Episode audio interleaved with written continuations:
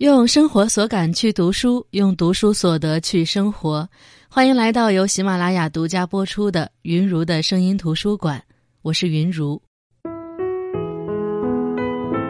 人是唯一能追问自身存在之意义的动物，这是人的伟大之处，也是人的悲壮之处。对于少数人来说，人生始终是一个问题；而对于另一些少数人来说，人生从来不是一个问题。这句话是周国平《只有一个人生》的这本书封面上的文字，而今天云如的声音图书馆就要来分享周国平的这本书《只有一个人生》。周国平一九四五年出生于上海，哲学博士，毕业于中国社会科学院研究生院哲学系，中国社会科学院哲学研究所研究员。中国当代著名学者、作家、哲学研究者，想必大家都听说过他，也可能都读过他最经典的那本书《妞妞》。但是他的书，我始终觉得不太好读。虽然并不是晦涩的严肃哲学，但是读起来也经常会让我们深思，不自觉的去剖析自己。虽然他的这本《只有一个人生》是一本散文集。但是却是篇篇有哲思，句句有情理。每一篇小文都抒发了周国平对于人生的感悟。人生是什么？人生的意义何在？我又为什么活着？这句话一说出来，很多人觉得矫情。但是我相信，只要你曾经处于过人生的低谷，不知道前路在何方，或者你正遭遇一次自己承受不了的打击，所有的信念都几近毁灭时。你会不由自主的发问：人生是什么？人生的意义又是什么？我为什么活着？就像我们有时候回顾自己走过的路，回忆自己做的某次选择，会不禁问自己：这真的是我想要的吗？我真的做出了最好的选择吗？人总是对自己未选择的路充满着好奇和期待，总是喜欢把“当初要是怎么样怎么样的”这种类似的话。挂在嘴上。可如果真的给我们一次重来的机会，我们又真的能够做出最正确的选择吗？而所谓最正确的选择，你是如何判断它的正确性呢？当我们处在人生的低谷的时候，总是渴望有人可以清晰明了的告诉我们人生的意义、存在的意义。可后来有人说，所有的人都只是活了一个人生，你又怎么能相信？他们的意义，便是你的意义呢。就像我之前说过，我们为什么要读书？那是因为我们在这个世上只能活一遭，而通过读书，我们可以看到人生百态，认识一辈子都不可能认识的人。他跨越时间和空间，带你走进这尘世间不同人的心。他让我们碰触顶层的朝霞漫天，也让我们明白底层的暗流涌动。他带我们走进凡尔赛的宫殿。也带我们去贫民窟的巷陌，书籍可以令我们思考，让我们站在一个截然不同的角度去思考人生。我想，书籍以及周国平的这本书存在的价值，都是向我们读者提供一种看待人生的视角。书中有这样的一个章节，名字叫做《存在之谜》，其中有一篇文章让我记忆深刻。原文中这样写。日子川流不息，我起床、写作、吃饭、散步、睡觉，在日常生活中，我不怀疑有一个我存在。我有名有姓，有过去的生活经历，现在的生活圈子。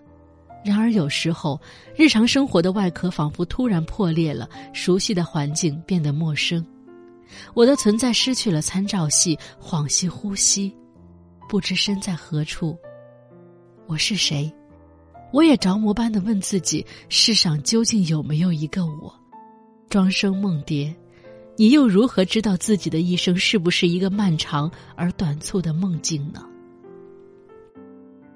人是世界上为数不多拥有自我这个概念的动物。要想分别有没有自我意识，很简单，你只需要知道镜中的人是我自己便可。很多人应该看过这样的短视频。一只小狗盯着镜子中的自己摇尾巴，汪汪叫，原因是他觉得镜中的是另外一只小狗。人拥有自我究竟是痛苦还是幸运，一直是哲学探讨的话题。就像那句“子非鱼，安知鱼之乐”一样。于是周国平引用笛卡尔的那句名言：“我思故我在。”也许我们存在于梦境与否，甚至真正存在与否，其实并不重要。重要的是这一刻的我们，耳边有音乐，眼前有阳光，发间微风过，我们感受到自己真实的活着，便是我们可以理解的存在和意义。现代人普遍都有身材焦虑。我们每天看电视上那些拥有完美身材的演员，与之相比较下，我们的身体便显得或瘦弱或臃肿。周国平打趣道：“人有一个肉体，似乎是一件尴尬事。”那个丧子的母亲终于停止了哭泣，端起了饭碗，因为她饿了。我们的灵魂在天堂享受幸福，或在地狱体味悲剧时。肉体往往不合时宜的把它拉回到尘世，似乎的确这样。我们一生要耗费大量的时间在维护打理肉体上，我们清洗它、喂养它、为它穿衣、为它铺床。我们花费金钱去治疗它，忍受它给我们带来的痛苦。而周国平说到：“更屈辱的事情是，肉体会背叛灵魂。”一个心灵美好的女人可能其貌不扬，一个灵魂高贵的人可能终身残疾。可悲的是，无论我们如何费尽心思去维护照料它，肉体终会老去、死去，拖着我们渴望不朽的灵魂一起。这样一想，肉体仿佛是累赘，它限制着我们。那么，我们不要肉体可以吗？似乎也不行，毕竟我们要用肉体品尝母亲做的饭菜，拥抱我们爱的人，感受阳光的温度，闻着四月的花香。如果我们失去肉体，也意味着我们失去了经历这些的资格。那样的人生，便也失去了色彩。灵魂的愉悦源于肉体，二者不可失其一。周国平用这样的一句话总结道：“肉体是奇妙的。”灵魂更是奇妙的，最奇妙的是，肉体居然能和灵魂结合在一起。心理学上提到过减肥，很多人的减肥路径是一种溜溜球式的减肥，原因就在于很多人不愿意接纳自己的身体，因为不愿意正视身体的瑕疵，而去有意无意的令自己受伤，变相的虐待自己。而想通这一点，也许会让我们能够更好的接纳自己的身体。不论我们的身体高矮胖瘦、肤色如何，身体都是我们至关重要的构成。它不是一个简单的衣服尺码，或是体重身高的数字，它是我们通向世界、联系世界的唯一途径。它让我们的灵魂可以感受到一切高尚的喜乐悲欢。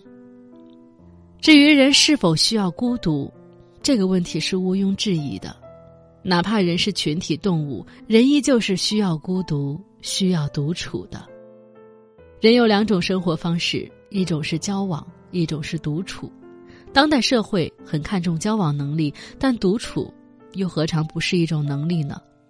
哪怕这种能力在当今社会并不强调，但它依旧至关重要。心理学上一直在强调独处的重要性。一个人是否拥有独处的能力，也意味着这个人内部整合的能力强弱与否。一个拥有强整合能力的人，他的内心就得以自足，这又会进一步影响他和外界世界的联系。作者周国平说：“事实上，无论活得多热闹，每个人都必定有最低限度的独处时间，那便是睡眠。不管你与谁同睡，你都只能独自进入你的梦乡。同床异梦是一切人的命运。”同时，却也是大自然的恩典。梦境是潜意识对于一天事情的梳理整合，它让我们每天清理一遍琐碎，第二天正常醒来。周国平在文章中也提到了中年危机的原因。他说，心理学家荣格在治疗患者时发现，他的大多数病人都很能适应社会，且有杰出的成就，而中年危机的原因在于缺少内心的整合。通俗来说，就是缺乏个性，因而仍然不免感觉人生的空虚。那这便肯定了一点：个性以及基本的孤独体验是人生意义问题之思考的前提。孤独也是一切创造力得以施展的前提。孤独激发了贝多芬歌雅的艺术想象力，使班扬写出了《天路历程》，托斯妥耶夫斯基创作了《死屋手记》。中国也有“左丘失明，绝有国语；孙子鬓角，而论兵法”等。当孤独将人与繁杂的人事拉开距离，人会因此获得看世界和人生的一种新眼光，而这正是孕育出伟大作品的重要条件。人只有在孤独中，才与自己的灵魂相遇，而且只有在孤独中，人的灵魂才能与宇宙、空间神秘相遇。我们很多人都知道，今年是不平凡的一年，我们在这一年见证了太多的失去。年初的疫情为我们提供了值得思考的问题、可以思考的事件以及足够的思考时间。它让我们每个人都或多或少的思考过这样的一个问题：死亡。思考死亡似乎是徒劳的，因为人终有一死。这句话人尽皆知，可我们真的有思考过死亡吗？死亡是什么呢？是肉体的消亡吗？是灵魂的消逝吗？似乎好像有几分道理，可是死亡有意义吗？对于我们人类来说，死亡可能最大的意义就是在于。人死而平等，任何人终有一死。这种真正意义上的消弭，不仅仅是在失意时告慰自己，而是不论你是国王还是乞丐，都难逃一死。它给人一种紧迫感，迫使我们去思考、去行动。周国平说：“没有死，就没有爱情与激情，没有冒险和悲剧，没有欢乐和痛苦，没有生命的魅力。”总之，没有死就没有生的意义。很多癌症病人在知道自己的死亡即将来临时，都会去思考很多往常从来不会去思考的问题。死亡似乎让他们更加明白了生命的意义。似乎一个人只要认真思考过死亡，不管是否获得使自己满意的结果，他都好像把人生的边界勘察了一番，看到了人生的全景和边界。如此，他就会形成一种豁达的胸怀，在臣服人世的同时，也能跳出来加以审视。林林总总，他劝我们要学会接受，接受这个我们人生的终极命题。因为死亡的普遍性，也因为永恒生命枯燥到不值得追寻。其实，熟悉这个节目的人都知道，我们在节目当中很少去探讨这些关于生死的深刻、真实的这种问题。可人在艰难的时候很难逃开这些追溯意义的提问。对我们来说，鲜花、美食、阳光是重要的，但是生命、孤独、死亡也是同样重要的。最重要的是，当你被世间琐事缠身的时候，谈论游戏、美妆、健身时，当你融入这热热闹闹的烟火凡尘时，你要记得仰望星空，要偶尔想起星辰。明白那从我们尚未出生时就出发的、跨越无数光年、来自宇宙的光芒，它们恒久闪烁，哪怕在我们逝去之后，依旧闪烁。我们有时候需要停下来，需要独处，需要找寻一块静谧的空间，静心思考自己的过去，畅想我们的未来。有时候生活让我们很累，累到提不起什么精神去讨论风花雪月、诗和远方，累到只想拿手机刷刷短视频，期望可以借外物消除我们的疲惫。可我们要好好保护自己心底那份追寻星辰的愿望。这世界的一切让我们如此劳累，可除却身外物，在洗澡时透过那迷蒙的玻璃看向镜中的自己。我们不以华美的绫罗绸缎覆盖的躯体，不以昂贵的项链首饰遮掩的脖颈，不以精美的皮鞋包裹的双脚，我们以这种出生时的姿态回望镜中人，哪怕这肉体有瑕疵、有苍老，可这就是我们来到这个世界上的证据啊！不管姿态如何，那就是我们自己。周国平说：“人生终究还是免不了无聊。”可这无聊，不就是我们生活的意义吗？人生之美与之苦，似乎都在于我们拥有太多值得尝试的可能性。我们走在这条路上，踮脚遥望那条路的风景，可我们不能忘了，我们选择的这条路也有它独特的风景，而我们没有选择的那条路也有它注定的坎坷。但最重要的是，走好现在正在走的每一步，认真搜寻这条路上藏着的惊喜。好的，这就是本期云如的声音图书馆。那这期节目最后，我就用这本书当中我最喜欢的这句话来结尾。他说：“不，我不愿意成为神。虽然人生有许多缺憾，生而为人仍然是世上最幸运的事。人生最大的缺憾便是终有一死。生命太短暂了，太珍贵了，无论用它做什么都有点可惜。总想做最有意义的事，足以使人不虚此生，死而无憾，却没有一件事堪当此重责。”但是，人活着，总得做点什么。于是我们便做着种种微不足道的事。